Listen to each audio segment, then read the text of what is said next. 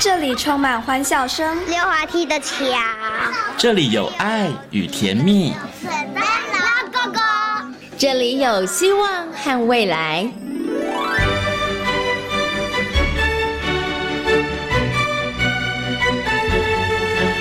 遇见幸福幼儿园，遇见幸福幼，遇见幸福幼，遇见幸福幼儿园。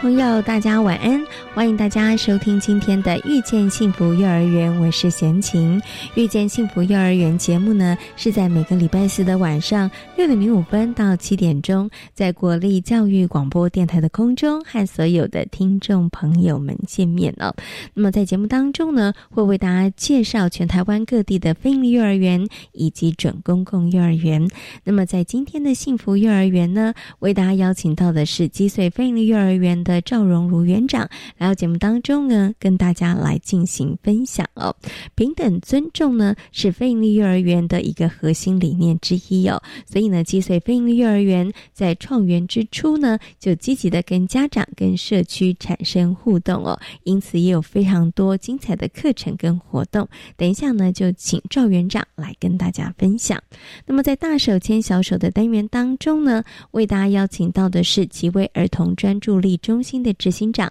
廖生光老师来跟大家谈论到孩子为什么说话会大舌头呢？如果孩子说话有大舌头的情况的时候，是不是都需要剪舌系带呢？其实呢，孩子的语言发音还有嘴型跟舌头的轮替都有关系哦。马上呢，进入今天的大手牵小手的单元，来听听看光光老师怎么说。大手牵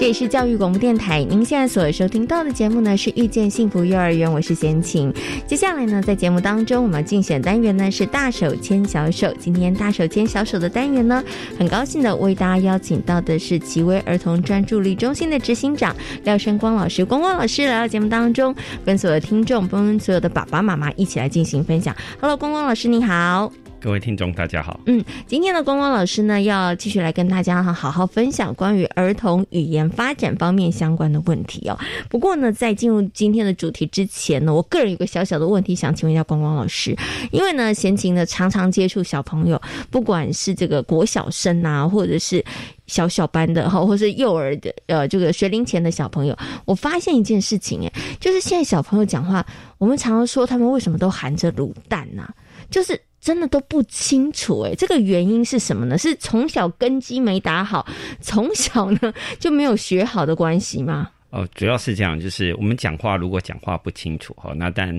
可能是他那个嘴型变化比较呃不好，比较少或者没什么变化。哦。那但特别是这阵子会比较明显，嗯哼，哦，因为小孩子本来讲话就不太清楚嘛，哦，那但是随着长大他会渐渐清楚。嗯哼，但他长大的时候发现每个人都戴口罩，嗯，哦，所以呢，他就很难去模仿你的嘴型。哦，哦，再就是说，哎，如果我戴着口罩讲话，我如果嘴型变化比较大，哎，就很容易把那个口罩弄湿。对，哦，弄湿戴口罩，连我们大人都不舒服。是，哦，那小孩子本来就是控制不好，所以如果他讲话讲的比较大声的时候，就很容易把口水弄湿。是，哦，那他就不舒服，所以他们就会习惯那个讲话嘴型变得比较。少，比较没什么变化，对，所以你就听起来就好像含一个卤蛋哦，所以我了解了，因为我真的觉得，哎，现在小朋友我常常跟他说，你可以再讲清楚一点吗？你可以把卤蛋吐出来吗？因为真的听不太清楚哦。不过刚刚光光老师讲的，可能是因为这两年疫情的关系，对不对？可是我可以这样大胆推测吗？会不会还有另外一个原因是小朋友觉得比较小朋友比较懒一点？因为呢，你可能要讲话那个嘴型比较明显哦，比较发。到位的时候，他有时候比较用力，或者是刚开始你要比较刻意，会不会是小朋友也懒得嘴巴，你知道要动比较多，或者要做的比较明显呢？哦，这也是这个我们叫做食物过度精致化。嗯哼哼，也就是说，因为现在小孩子吃的食物都过度精致，以前我们吃的东西都要用力咬嘛，就需要咀嚼。哦，那因为现在小孩子吃的东西，你看像以前我们很少吃面包，是哦，你看现在的面包都太硬的，小孩子不吃的，都要吃那个特别松软。哦，对，什么汤种面包？没错，没错。哦，那所以呢，像你看，像我们以前吃面包都还要嚼，是哦，咬到后来你脸都会酸。最明显就是那个山东大馒头，没错。那吃起来讲在跟吃个饼一样，啊，吃到你嘴巴都会酸。哦，那现在馒头都很松软，所以现在小孩子因为他那个咀嚼的力量比较不够，嗯，哦，所以他的那个嘴型的那个力量，比较口轮匝肌的力量也比较小，嗯，哦，所以就导致现在小孩子讲话就是比较不清晰。了解，这因为他已经不习惯去使用了，对，所以我也不能说他懒呐，就是因为他已经不习惯使用了，所以他也不会觉得我要特别去发音上面特别的注意。对，就是说因为他的肌肉的力量比较不够，嗯哼，所以前面可能讲的比较清楚，但讲后来嘴巴就没力，是 就含糊其辞了。对对对，OK，好，所以我们上次其实有告诉大家啦，就是小孩子的饮食这件事情，其实不要不只跟他的身体健康有关，其实跟他的。发音说话其实也有一些关系，是哈。好，那刚刚呢是请这个光光老师先解答我个人小小的疑惑哈，为什么现在小朋友讲话都含卤蛋哈？但是我们今天要谈的主题呢，其实跟这个也有点关系，就是有些小朋友他真的讲话不太清楚哈，就是呃像小朋友比较小的时候，我们就说哎，你讲话有点大舌头，大舌头哈，就是好像不太清楚哈。那想请问一下光光老师，那小朋友讲话为什么会大舌头啊？这跟含卤蛋有什么不一样呢？哦。这个讲话大舌头，实际上并不是说他的舌头很大了，嗯哼，哦，他主要的原因是就是啊，他讲话有点像是我们讲说有点像超领带，嗯，哦，就是讲话变得导致我告诉你，嗯，哦，就那个舌头感觉有点平平扁扁的，就舌头比较不会变化，对对对，好，那他通常主要是因为三个原因，好，这第一个叫做这个嘴型，哦，觉得他的嘴型变化好不好？嗯哼，好，那第二个东西叫做舌头动作的灵巧度，是。那第三个东西叫做轮替，嗯哼，叫轮替动作不成熟。哦，那轮替动作不成熟是他的嘴型变化和舌头动作没办法做配合。哦，对，哦，所以实际上我们说的大舌头实际上是等于算是俗称啊。嗯哼，哦，因为实际上它三个原因都可能会导致他讲话不清晰。哦，OK。不过您刚刚讲的这个哈，就是会影响他的发音，所以有的时候这个我们俗称的大舌头，它也有可能像是含卤蛋这种状况。哦，对，也包含在里面像这个第一个哦。就是这个嘴型变化比较不好，是哦，这个就是我们说讲话含一个卤蛋，是哦，对，就是呃，那我们就一个一个跟大家解释，就是呃，实际上我们讲话的时候，我们那个嘴型要比较明显哦，比如说我们说 R U E A O，嗯哼，你不能嘴巴都平平的 o e o，哦，那就不清楚了，嗯，那所以呢，当孩子如果讲话的时候，如果有时候是太急。哦，他那个讲的太快，是，那他的嘴型变化就没有跟上，嗯，啊，大家就会这样。所以有时候我们会刻意的叫小孩子说，哎，我们的嘴巴啊讲的就是那个动作要夸张一点，嗯，啊，你就要哎跟模仿你的嘴型，然后讲话，哎，他就清楚是，好，那就是因为他那个呃嘴型变化来说，他比较不明显，对，好，那这个通常都是因为这个呃口腔部分的那个肌肉力量不足，嗯哼，哦，所以才会导致他在那个唇形变化比较少。所以要多吃硬的东西。啊，不要吃太多太软的啦。对对对对，好，就是如果他唇形变化比较不好，就会讲话很像含一个卤蛋，嗯，就会讲话就是口齿不清晰这样。是是，OK，好，所以刚刚讲会大舌头，第一个是嘴型嘛，好，嘴型就是也包含他的这个嘴部的肌肉哈。好，那再来就是舌头，这个舌头的部分是它不够灵活，就我就会想到有人就会讲说，哦，所以大舌头要去剪掉那个舌系带，因为好像那个。舌系带它可能太短啦，所以让他舌头没有办法很灵活的运用，是这样子的关系吗？呃，实际上呃，就是它要分成两个部分哦。一个东西是说，这个小孩子吃东西，他会吃比较软烂的食物，嗯哼，所以他的舌头板就比较不用动，嗯，哦，比如说不用翻来翻去啊，这样子，他就只是都吃粥嘛，哦，所以他就不用这样动。好，比如说我们的舌头放的位置，比如我们说拉拉拉，嗯，哦，觉得哎，我的舌头一定要往上抬。哦，但是这个小孩子可能他的舌头的力量比较不够，他就变成那那那，嗯嗯，哦，所以就变成他的发音就比较不好。是，那实际上舌系带本身是一件好的东西，它是用来固定啊，它是在我们舌头下面，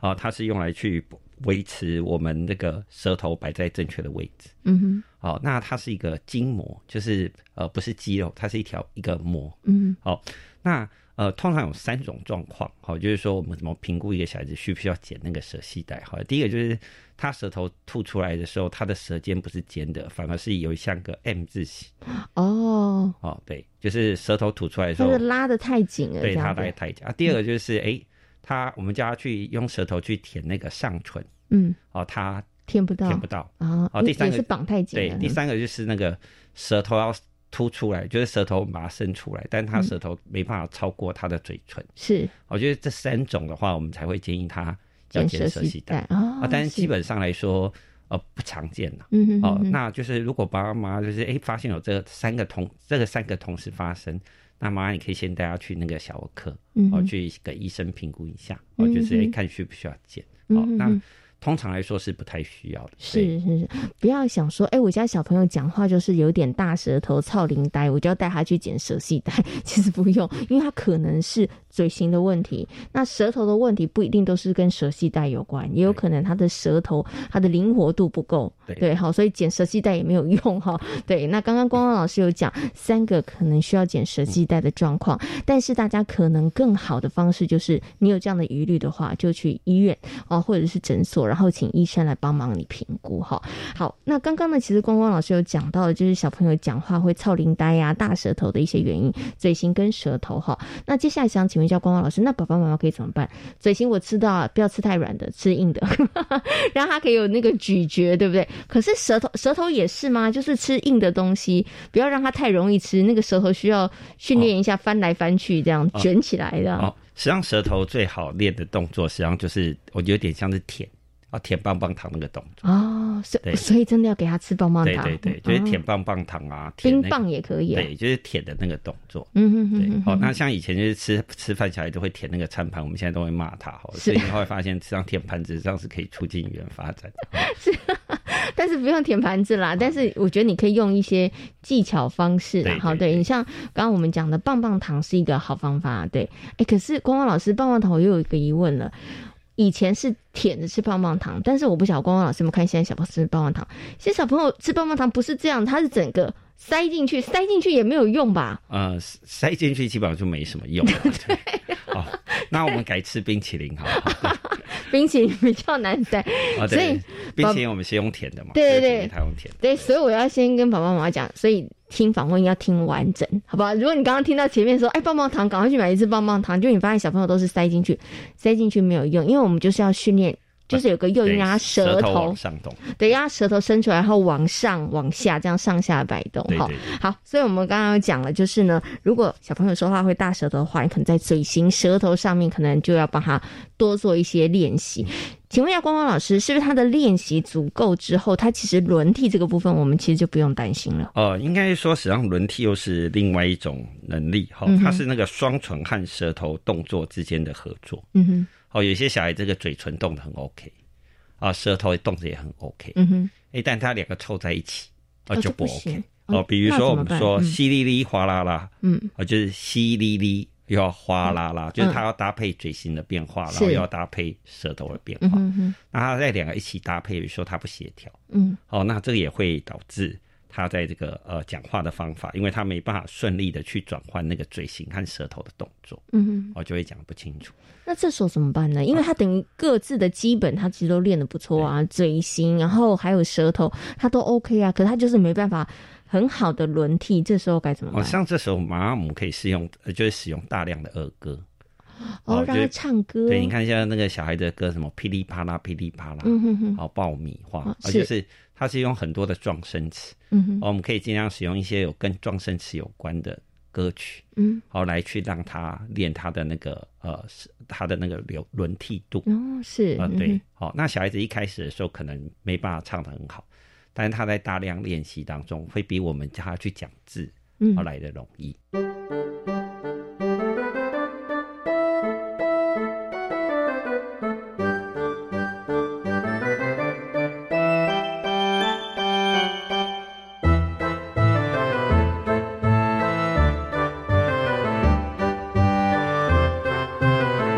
说话这件事情，他其实是真的需要练习的。对哈，就是对孩子来讲，他真的需要反复、反复、反复，然后一个字一个字，一次又一次，他慢慢慢慢的讲，他其实就会变得比较清晰的哈。那我们刚刚有讲，就是基本的部分，嘴型跟舌头这个一定要练哈。练完之后，轮替的部分呢，刚刚光光老师说，其实就可以用儿歌的方式，或是有趣的一些念谣啊。对，哦，就是让孩子们借由这样子，又像游戏的方式，然后不断不断反复的这个练习哈。不过，其实提到练习这件事情，就让我想到，也有人有一种说法，就是发现，哎，家里面的小朋友好像怎么不太会说话，或者说的不太好，你想说，那把他送到幼儿园去好了，幼儿园练习机会很多，因为要跟很多不同的人讲话。在家里头呢，其实只要跟爸爸妈妈、爷爷奶奶，哎，在家里的时候，有的时候连话都不用讲。你知道吗？爸爸妈妈跟爷爷奶奶很厉害，小孩子的那个眼神可以传达指令。所以，是不是真的小朋友去上幼儿园之后，他的这个语言的学习能力可以大幅的跃进呢？哦，当然就是呃，像有些小孩子，实际上他在这个家里。可能这个语言刺激比较少，嗯哼，哦，那比如说这个呃爷爷奶奶啊，好，诶比较少讲话嘛，啊，对对，所以可能就是诶，或者是说啊爸爸妈妈就是呃太保护，嗯哼，哦，都的确会导致呃小孩子在语言刺激的经验不足，哦，那呃但是在家里可能就会变成说呃，因为小孩子会觉得爸妈都要懂他，所以小孩子也懒得讲，是啊，但是等到外面你讲出来你不讲，基本上。就 你就没事干，对，好，所以人家也不会特别帮你拿东西嘛，好，所以的确去幼儿园会是有帮助，好，当然我们可能要分辨两件事情，而且第一个就是说，我们说，呃，去幼儿园会让他语言进步比较快，啊，主要是因为这个小孩子在语言理解这个部分，他本来就是 OK 的，嗯，我觉得有一种小孩子是，哎，你跟他讲，他都听得懂，但是他又打死不讲，是，好，这种去幼儿园这是 OK 的，啊，对，这种去幼儿园他就会进步的很快，对，啊，因为他他是知道嘛，嗯，但他是。呃，就是不想说，说不愿意说。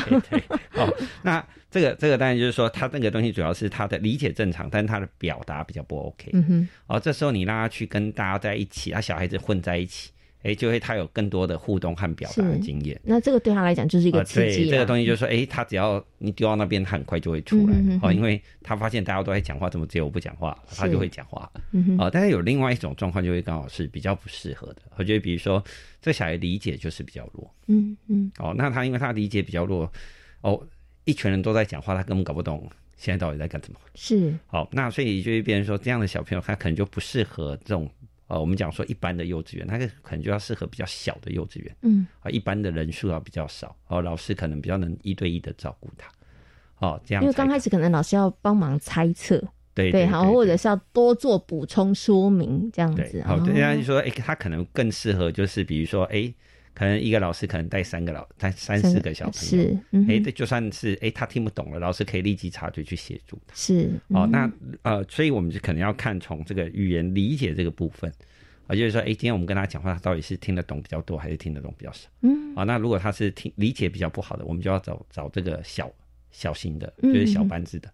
啊，当然，如果他是理解 OK 的，哎，我们就可以找这个大班子。嗯，OK，这大家可以。那大家都会建议爸爸妈妈，就说，因为语言呃，如果语言表达的能力有点比较弱的小朋友，哦，那可能这些小孩子去学校之前，我们尽量是先跟学校，呃，可能可以先让他去试上一些时间。嗯，哦，他觉得这样你可以。可以了解，哎，这个学校到底适不适合他？是哦，这个部分上真的要提醒听众朋友，提醒爸爸妈妈特别注意哈。因为当然的确，像刚刚光光老师说，如果孩子语言理解力是没有问题的，你就会发现哇，进步神速啊。因为我真的有听过这个例子，小朋友刚开始可能不太会说，但是去了可能几个月之后，哇。讲的真的是下下叫的，也有这样的例子。可是那是孩子他可能原来的语言理解力都不错的哈，但是不是适用每一个孩子。所以爸爸妈妈呢，其实如果你要送小朋友去幼儿园之前，可能你还是要判断一下。好，那刚刚光光老师提供一个很好的建议，就是我们可以先去试上，你看看孩子的反应，然后看看哦，那在这个部分上他是不是能够适应？因为如果当孩子的语言理解力不够，你又把他送去的时候，对孩子来讲，那真的是折磨跟痛苦。诶，他。再来，他就可能会有一些情绪反应出现了。嗯，对，他，因因为我有话，我苦，我宝宝心里苦，但我说不出来的时候，他就用别种方式来表达了，你就开始会有其他的问题产生。因为他如果呃，实际上最怕是被被欺负嘛，嗯，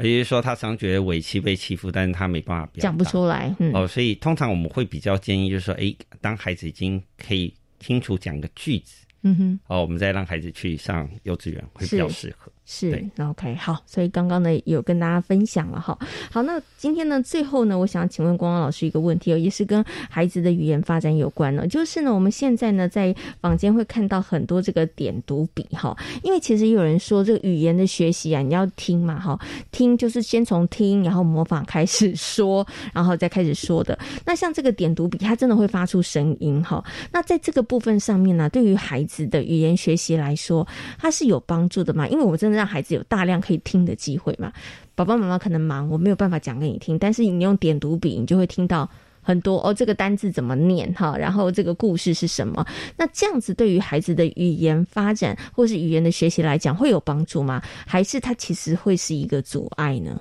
呃，基本上点读笔上是，我们就说它有优点，它也有缺点。嗯哼，呃，优点当然就是说，哎，这个可以提起孩子的兴趣，哎，就是他这样一点，然后他就会发出声音。哎，他就会有兴趣。是，所以如果是帮他认识单字这个部分，的确点读笔是有帮助的。好，但是在语言表达的时候，更重要是文法嘛。嗯，啊，就是哎，我们不是要很多单字，对对？我们背一大堆单字，背会字典，不代表你英文好。这这是真的，这是真的。那实际上就是哎，我们实际上是要文法。嗯哼。啊，但是点读笔是没办法去去去做这些事情。嗯哼。哦，那它的优点当然就是迅速。哦，就是谁今天我按了，哎，它就会立即发一个声音，是。哦，它可能会让我们用图片跟声音去做连接，啊，这部分是好事，嗯哼，啊，但是它也有缺点，哦，缺点就是说太过立即了，哦，我们不需要去思考，哦，就是说实际上我们在记忆的时候，最重要的东西叫回想，嗯哼，哎，就是哎，哎，这个字这个东西要怎么念，我要想一下，嗯，哎，我好不容易想起来了，哎，哎，我一直在做那个回想过程，所以我的单词就会记得越牢，嗯。哦，但是有些小孩子因为太方便了，点一下他就讲，点一下他就讲，所以他一直都没有那个。他反而没有办法记住，对不对？对他反而变成说，他反而在记忆上哦不一定会，对不一定会那么好。好，那再第二个就是他缺乏等待。我们讲话上是一个等待过程，就是哎，我今天问你啊，你可能在几秒钟之内要回答我，它是一个需要一个等待的过程。啊，那大量使用点读笔的小孩，他就会比较缺乏耐心。嗯，因为他还没有想，他就直接按了。嗯，他就可以知道答案了。对他就可以知道答案，所以在跟我们在互相交流的时候，他的耐心就会觉得好像就是比较没有耐心啊。对，好，所以我只能说他那个东西只能算是说，呃，哎，呃，增加孩子的兴趣。嗯，哦，哎，但是呢，就会变成可能变成孩子对这个有兴趣之后，可能爸爸妈妈还是要拿的那个笔。嗯，哦，然后就会说，那这个是什么？然后让他回想一下。然后他讲出来之后，我们再点一下，看两个人讲的一不一样。哦，对，哦，可能不是百分之百就直接把这个笔丢给小孩子就可以促进他的语言。哦，更重要是怎么样使用这个工具。啊，让他跟孩子做互动。嗯，哇，我觉得刚刚光光老师呢跟大家呢做了很棒的提醒哈，就是要怎么样去善用。其实有这个工具是真的很好啦，对，因为真的可以帮助孩子认识有一些物品到底该怎么说。它其实也可以帮助孩子在那个词汇上面其实是可以增加的。但是刚刚光光老师有提到要如何善用哈，你真的太长太频繁的使用的时候，真的。你会发现，哎，其实刚刚老师说的，孩子可能没有等待，就是没他其实记不住，或者是说他的耐心会比较少。那这个部分上面呢，你知道没有耐心，其实跟别人互动上，我觉得就会有一点问题的，就觉得哎你怎么没有赶快回答我呢？他就是不愿意去这个等了哈。所以呢，要有工具很好，但是要如何善用工具，我觉得这是需要去学习的一件事情哈。那今天呢，光光老师跟大家谈到了，就是孩子呢，可能在这个说话的部分上面一些。些问题哈，我们今天提到了，哎，如果孩子就是大手头的话，该怎么办哈？那另外呢，就是怎么样可以帮助孩子，他们其实在语言的学习上面，善用工具，选择幼儿园的部分上面呢，爸爸妈妈要注意的一些事情哦。那今天呢，非常谢谢呢廖生光老师，光光老师在空中跟所有听众朋友所做的精彩的分享，谢谢光光老师，谢谢。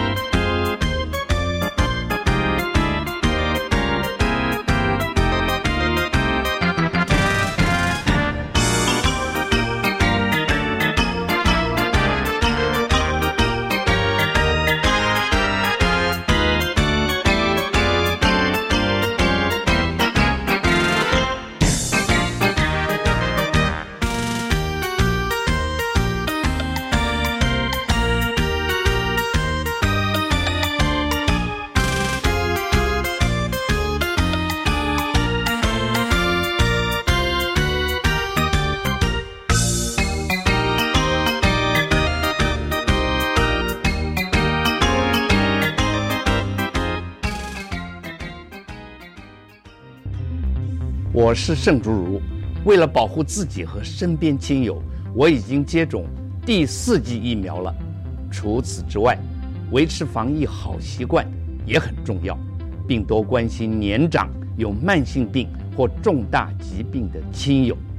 疫情变化多，请您跟我一起完整接种疫苗，落实防疫护安康。有政府，请安心。以上广告由行政院与机关署提供。台湾医学科技独步全球，仿生脑模拟器能够来训练后进的学员，提升他们手术的自信心，还有技术的部分。台湾大气科学守护全民，国家灾害防救科技中心灾害情报网大数据平台，一五一十的告知你所有的讯息。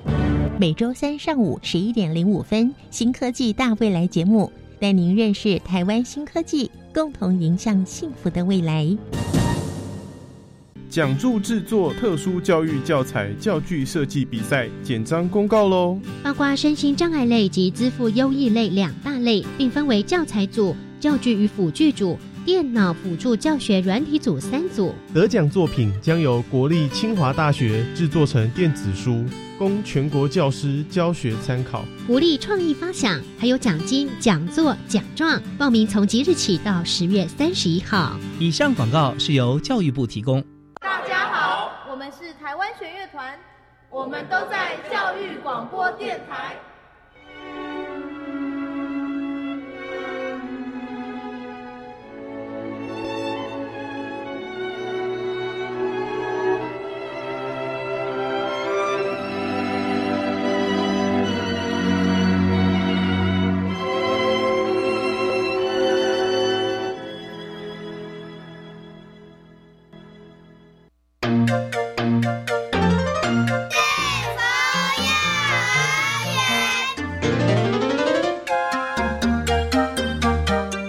是教育广播电台，您现在所收听到的节目呢是《遇见幸福幼儿园》，我是贤琴。接下来呢，在节目当中要进行的单元呢是幸福幼儿园。今天的幸福幼儿园呢，为大家呢邀请到的是积岁费力幼儿园的赵荣如园长啊，来到节目当中跟大家来分享了他们平常在课程当中所进行的一些精彩的活动以及教案。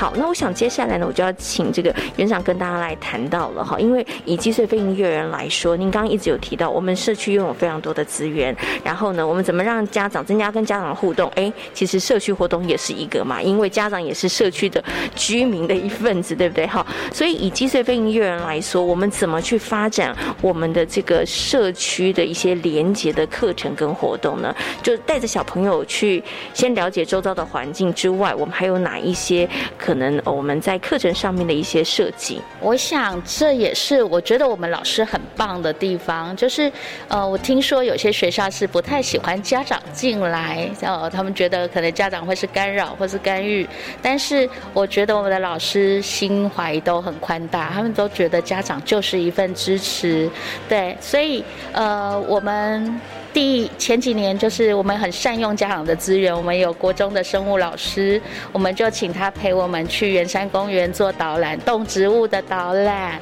然后然后主要是有一个邮差，我们那时候就是因为都会运用周边都会去参访，对，那邮差爸爸就帮我们呃道园说明之后呢，带我们去邮局。嗯，然后我们回来扮演区，我们那年的高峰就很好玩，我们就是消防队啦、邮差啦什么的，呃的工作流程，请家长就是来看孩子们，就是演一封信的旅行啦什么，对，就是透过这个，起先都只是家长的资源分享，但是慢慢的我们就把它一直到现在，现在第五年了，我们还是有这样子的活动，我们把它叫做家长共学周。对，我们就让家长的资源、他的职业分享，啊，或者有些家长很好玩，有一个我记得印象很深刻，有个妈妈，她是家庭主妇，对，但是她好会手织娃娃，他就编织了很多娃娃，他就来带带我们做，然后有一个摄影师妈妈教孩子怎么摄影，对他们就用自己的专业来陪小小孩，那一直到今年我们发展出。更棒的，就是我们请家长交通大队来带孩子，就是园里都会有一些例行性的全员性活动，就一些比较健康啦、卫教的宣导，我们都完全的善用。呃，防灾防震不用说，消防队都是消防车来帮我们，地震体验车来帮我们支援。那呃，妇幼大队来告诉我们性平。呃，身体的保护，然后我们呃前阵子才举行完，我们的家长是护理师，对长庚的护理师，他来帮我们带洗手，对，对，我们开始就是把它发展成课程里面就是用专业的人士，对，那我觉得对孩子来讲是一个很棒的，除了学习更深入，就是这些穿制服的专业人士太吸引他们了，就是英雄，对，那。之外呢，更多的是也开启了孩子不一样的视野，还有对家长的崇拜。哦，我我这记得护理师妈妈结束之后，因为护理师妈妈太忙了，她真的很少有机会好好陪伴她的孩子。可是那几天妈妈就跟我分享说，孩子回家都好得意，妈妈你今天很厉害。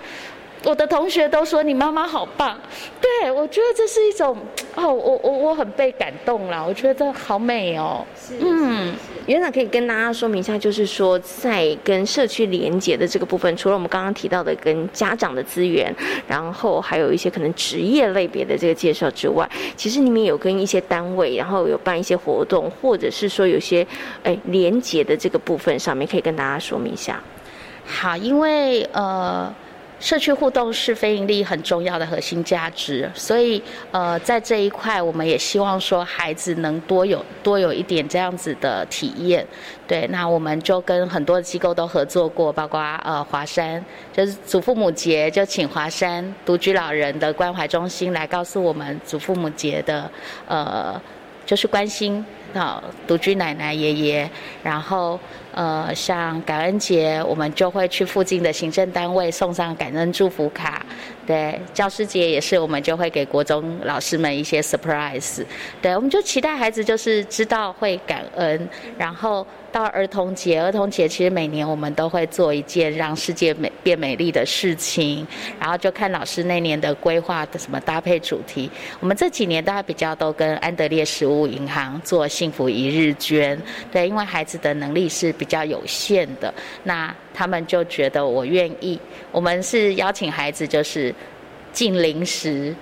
对，就是不吃零食哦，不喝饮料，然后不买玩具。那你存下来的部分，买，请爸爸妈妈帮我们买成食物。对，那自己的力量，就是我们限制自己的欲望，去成就。其他家庭的幸福，对我们是都这样，就请家长说不能乱买，一定是孩子自己省下来的。对，那这个部分我们也一直都在持续的做。对，然后我们有一年是因为呃下学期要接受那个那个大同早疗中心来的特殊宝宝，那我们就特别在请他们来帮全员做。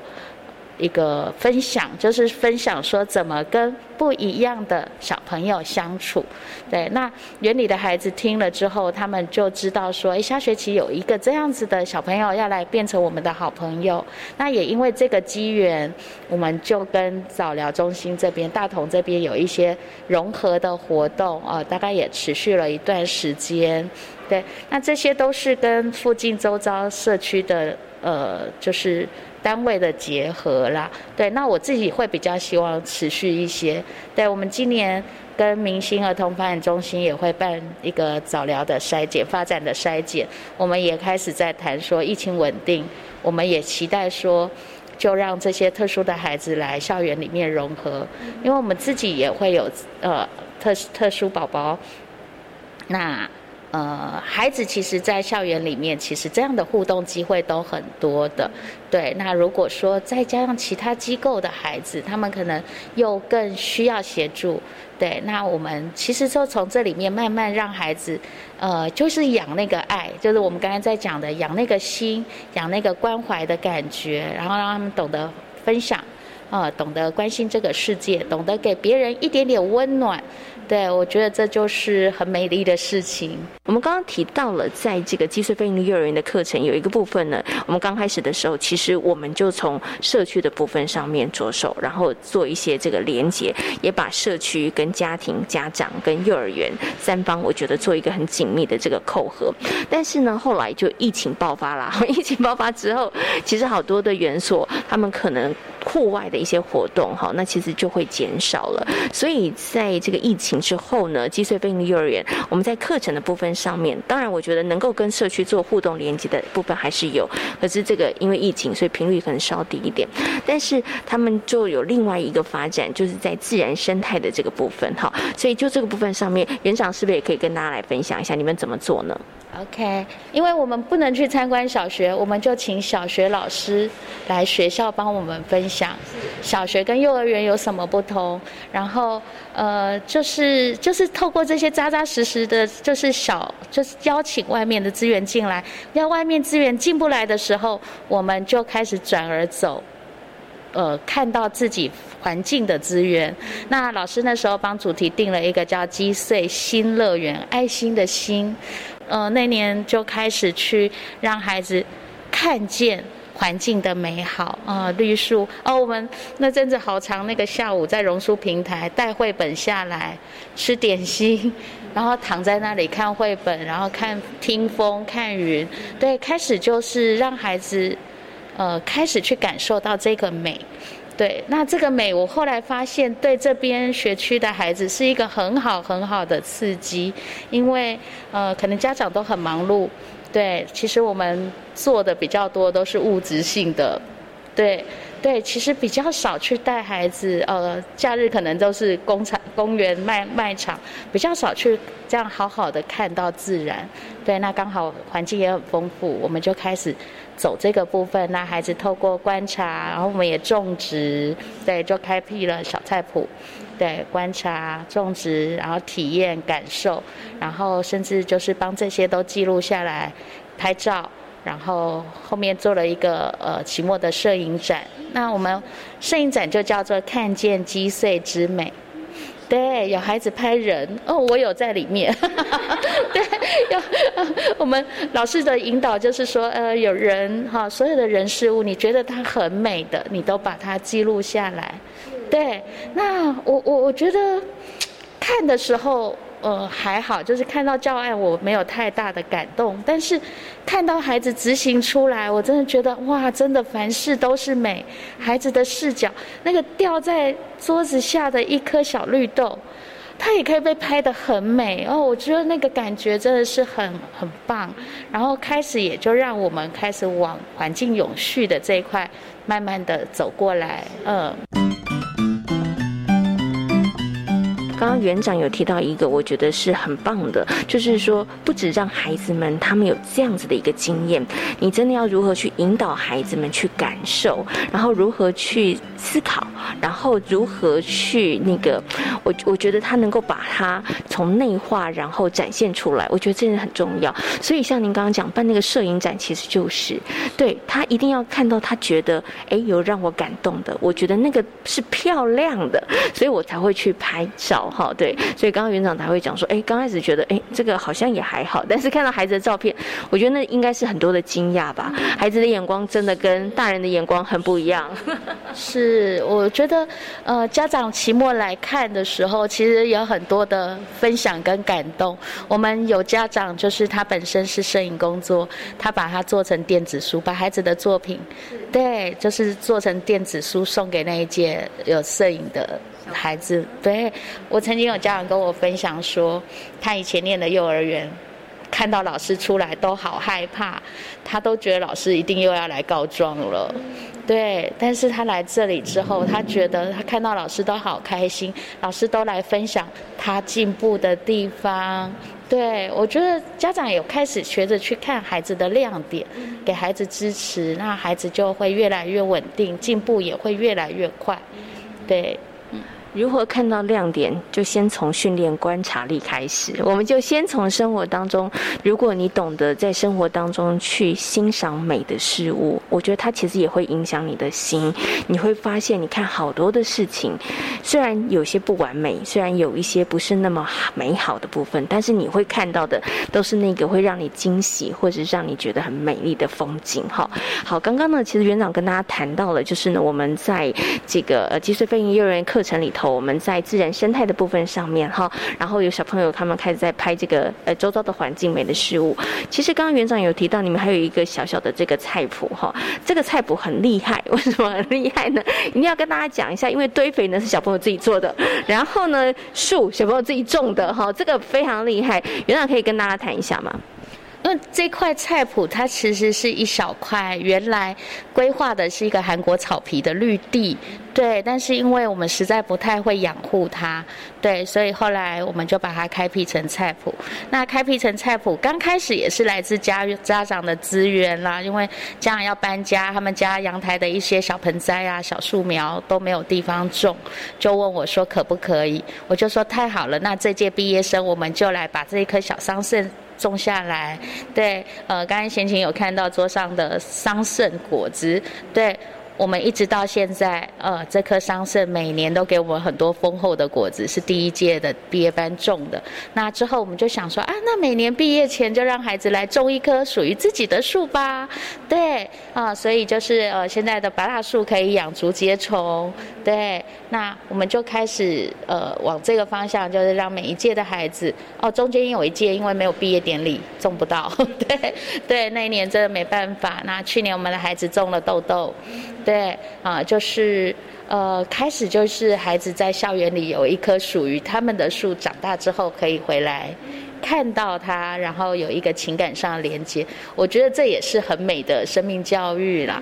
对，除了我觉得孩子在就是嗯毕业之后，然后因为你有种树，然后可以跟这个幼儿园产生连接之外，我觉得这样的举动也会让孩子在心里头，我觉得对他们来讲，那个自然环境跟爱护、保育自然环境跟这个生命教育的种子，我觉得也算是在他们的心里头种下了这样子的一个种子。哈，好，所以我们刚刚跟大家谈。到的就是呢，我们在这个社区啊，还有自然生态上面所进行的一些课程的内内容哦。那我最后呢，想要请园长来跟大家分享一个，就是说他们其实有进行了一个击碎寻宝去的这个课程教案哈。那园长刚刚讲的很客气，他说：“哎，其实。”每一个环节拆开来看，好像都觉得很稀松平常，但是你集合在一起的时候，我觉得它就会让人家觉得非常的感动哈。那为什么会这样？我想园长先跟大家讲一下好了，这个击碎寻宝区它是一个什么样子的，怎怎么样子的一个活动，好不好？那这也是继击碎新乐园后的主题。那我们其实看到环境的美嘛，那开始老师也想带孩子去。爱护这个环境，然后让这个环境永续的过程。所以，刚刚就是先前有提到那个堆肥，因为我们常常每天吃很多的呃蔬菜啊、水果皮呀，对，我们就决定不要浪费，我们就把它拿来做堆肥，做有机的堆肥，养了红蚯蚓，然后就开始去。耕耘我们的小菜谱，那这个新呃，就是从这里开始。那到第二年呢，老师就想说，我们来让孩子知道，我们生活的这个积税到处都是宝藏。那这个宝藏从哪里开始？我我真的觉得也很厉害。他们从学习区开始是宝藏，就是智慧还有能力，就是孩子们最大的宝藏。然后就是开始带孩子们去。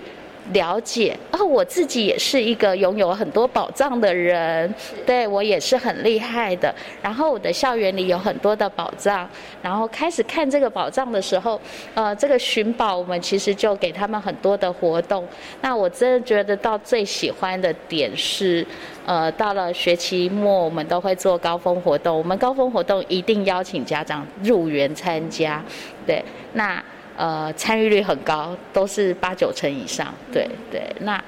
这个过程呢，呃，在这个班刚好是毕业班，我觉得呃，发展出一个很棒的点，就是老师那时候就告诉家长说，因为是平日，那各班其他老师也都在教学中哦。我们没有太多人力，不知道爸爸妈妈可不可以来帮我们助关，当关主。然后有家长听到就说啊，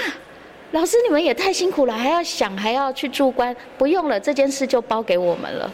然后呢，我们听听还想说，呃，是什么样的包法？对，没想到这个班就是二十几个家长，他们一起。把它当成专案来做，很特别哦。是我们的家长呢，整个来策划的哈。然后家长设计关卡，然后呢也当关主。可是关卡的内容不是家长随心所欲，是必须根据小孩子在园所里面的课程来设计。所以我想接下来就请园长跟大家分享一下，家长们他们到底设计了哪一些关卡呢？好的，我们学校就是很重视阅读教育、饮食教育跟运动这三个部分的，呃，就是基础的生命力的这个部分。对，所以家长在这个部分呢，也结合了我们要求孩子做到的一些考验。对，那所以关卡里面，呃，从就是沙坑里面，他们就嗯，在沙坑里面埋设了呃一些基础的呃语文的哈。对语文的关卡，然后可能孩子要呃看到一句话，去找出那些字来，啊，对，就是语文相关的、阅读教育相关的，然后有时间的数学关，对，然后在钻龙的部分哦，他们就是做体能关，下来的时候要会拍球哦。我们大班毕业，我们希望孩子都可以拍球三十下，啊，那跳绳至少要十下以上，然后要呼啦圈，对，那这些就是都包含在。家长设计的关卡里面，那包括说孩子要手泡茶，这是我们校园里其实种了一些芳香万寿菊啊，种了一些呃薄荷、荆棘，对。那他们其实，在学习区都有练习怎么泡一壶茶。我们毕业典礼奉茶也是奉孩子自己泡的，校园里采摘自己种的茶。对，那一天真的老师真的就是随行的角色啦。我们没有任何老师去控管秩序啦，或是什么，或要呼喝孩子，什么都没有。对，就是家长自己很很很忙碌这样子。对，我觉得那个效果其实很好，它就是完全一个。啊，亲师生，我觉得彼此信赖，对，然后彼此呃合作的历程，对。我想最后呢，要请赵园长跟大家谈一下啦，就是我们的积水飞林幼儿园要迈入第五年了哈，也是我们的等于是说我们签约之后的第二期要开始了，对不对？我们接下来的一个方向跟目标，跟大家谈一下吧。OK，因为这几年环境的改变呐，那也因为地区的资源，我们接下来会比较走环境永续的部分。对我们去年的儿童节，老师就设计了那个 SDGs 里面的，呃，就是请孩子跟家长做宣言，就是我在家能做到的哪些事情。然后我们也希望说，孩子能知道那个。土地绿生活之外，知道环境的永续的重要，对，爱好这个土地，所以我们今年其实开始就陆续建制了一些生态园啦、水族箱啦，对，让孩子透过观察、饲养，然后去亲近这些动植物，对，然后就希望说，呃，孩子在。观察在饲养在体验的过程里面，其实感受到生命的美好，然后感受到需要珍惜到一切的事物，然后会知道说，我们带着一个感恩祈福，然后心里是很有爱的力量。对，因为生命教育其实它真的需要很长的时间才能累积下来。那我们就希望这时候种一点种子在他心里，然后慢慢等他发芽长大，当他成为一个好大人的时候，他知道怎么去看见别人的美好，然后去关心这个世界的美好，然后带给这世界一份美丽，这样子。好的，今天呢也非常谢谢呢七岁飞影幼儿园的赵荣如园长呢跟所有听众朋友所做的精彩的分享，也非常谢谢赵园长，谢谢您，谢谢，谢谢。这里是教育广播电台，您现在所收听到的节目呢是遇见幸福幼儿园，我是贤琴。接下来呢要进行的是节目的最后一个单元——亲亲小宝贝。今天亲亲小宝贝呢，叶嘉青老师要跟大家来分享一本童书，这本童书的名字叫做《乱七八糟的口袋》。亲亲小宝贝。大家好，我是嘉青老师。今天和大家介绍的绘本是《乱七八糟的口袋》。这本书呢，涉读年龄是三到六岁。选这本书介绍给大家的理由，是因为啊，我们每个人哦，对于喜爱的人事物，自然就会产生一种依恋的情感。当我们要面临分离的挑战的时候啊，依恋的态度和小时候的亲子教养是有绝对的关系。为什么现在有人可以断舍离，有人不行呢？啊，这就跟跟我们小时候啊啊，你和这个父母之间啊，或是说呃，主要照顾你的人之间，是不是能够建立起这个安全的依附关系？好，是有关。如果能够的话，好，这样子的孩子是会比较快乐，还有自信的。那乱七八糟的口袋这本书啊，它本身的这个故事的文本，还有这个图像，就非常的轻快，而且有点好笑。好，那在这个当中呢，他把这个母子之间强烈的这个依附关系。还有孩子学习独立之后，他开心满足的这个成长故事，哈，用非常诙谐热闹的方式去呈现，所以孩子在无形当中，哈，他就会诶去欣赏，然后去思考自己的一些处境。当这个雅丽啊，他本身心里还没有准备好的时候，他一直要窝在妈妈的育儿袋里面，好，里面虽然非常的脏乱，那他也没有办法。可是呢，他最后真的受不了了，他就大叫着，像这个喷射机一样，咻的就冲出了育儿袋。那它这个画面呢，这时候就特别的运用这个跨页，还有对角线，还有像箭头一样的上串的这种构图方式，生动的表现出这个雅丽逃离时候的这个急迫感，还有他这个逃离出来之后，他所迸发出来的压力释放的快感是多么的舒服愉快。所以这个故事哈，它反映出了啊，这个不论我们是多么相爱的两个人啊，还是需要注意保有自己的空间。当你过度的去保护或是依赖对方的时候，只会造成彼此的冲突还有压力。这个故事最后的结尾啊，雅丽她独自就睡在专属的房间的床上，她还是围着妈妈味有有妈妈味道的围巾哦，她模拟在妈妈育儿袋里头那种温暖和安全感。这其实呢，这个作者也是想要象征说，他这时候很努力的想要自我调试，虽然呢还是想着妈妈，但是呢。他可以用一些方法，好，例如说刚才我们讲的围着妈妈这个味道的这个围巾。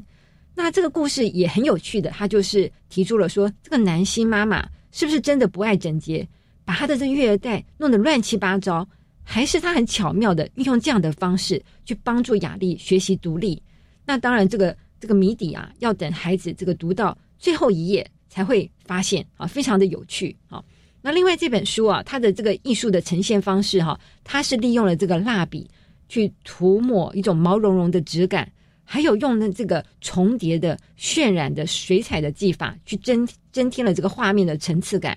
它非常的这个呃自由流畅啊，非常的这个让你感觉到里面的啊它不同的质感所呈现出来不同的一种感觉。那还有就是它用了这个黑色的线条还有轮廓线，它表现出一种好非常的这个动感。好，而且这个有一种生命力，所以呢，孩子在阅读这样子又有不同质感，又有不同的动感这样子的画面的时候呢，我们会觉得非常的美丽，而且也非常的有戏剧性。好，那也可以同时感受到雅丽在成长中，她多么的努力，想要学习这个独立的过程。那也建议爸爸妈妈在和孩子一起共读这本书的时候啊，我们可以延伸有关于这个袋鼠的知识。好，他的这个有有一些这个百科嘛，哈，我们也可以找来汉这本书一起来读啊，帮助孩子发现说，原来啊，这个同样是哺乳动物的袋鼠和人类，在这个育儿上面是有哪些相同和不同的地方，让我们了解说，小袋鼠啊，它一岁以后才会正式的断奶，好离开这个育儿袋，但是呢，袋鼠妈妈没有不管这个小袋鼠哦，它还是会陪着这个小袋鼠。好，随时在这个左右呢，给予孩子好他这个帮助还有保护，增加孩子对于这个呃育儿袋知识的了解。好，我们也可以让这些呃小读者好这些孩子了解说，原来啊在自然界中，好包括自己的妈妈，还有袋鼠的妈妈，还有很多不同动物的妈妈，他们都是一样的爱爱着孩子。哈，那这个就是今天和大家介绍这本书的原因。哈，谢谢大家。今天遇见幸福幼儿园节目当中呢，为大家邀请到了廖生光老师，跟大家谈到了如果孩子说话大舌头的时候，爸爸妈妈该怎么样来处理哦。另外呢，也跟大家分享了积岁贝利幼儿园非常精彩的课程活动教案哦。感谢所有的听众朋友们今天的收听，祝福大家有一个平安愉快的夜晚。我们下周同一时间空中再会，拜拜。